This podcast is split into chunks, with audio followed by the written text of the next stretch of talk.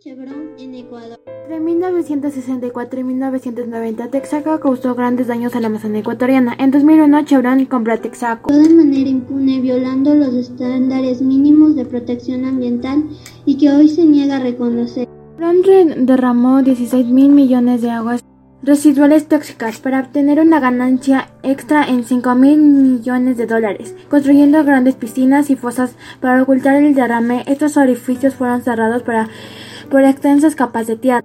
Los métodos acordados en el contrato de explotación para la preservación de la naturaleza orden del juez de la Corte Suprema de sucumbió, Chevron debía de pagar 9.5 mil millones. Lastimosamente en el 2018 Chevron apeló en la Corte de La Haya quedando libre de toda culpa, argumentando que el Ecuador cometió fraude sobornando al juez. En septiembre del 2020 Ecuador apeló pero no fue escuchado y declaró que seguirá apelando hasta que se haga justicia.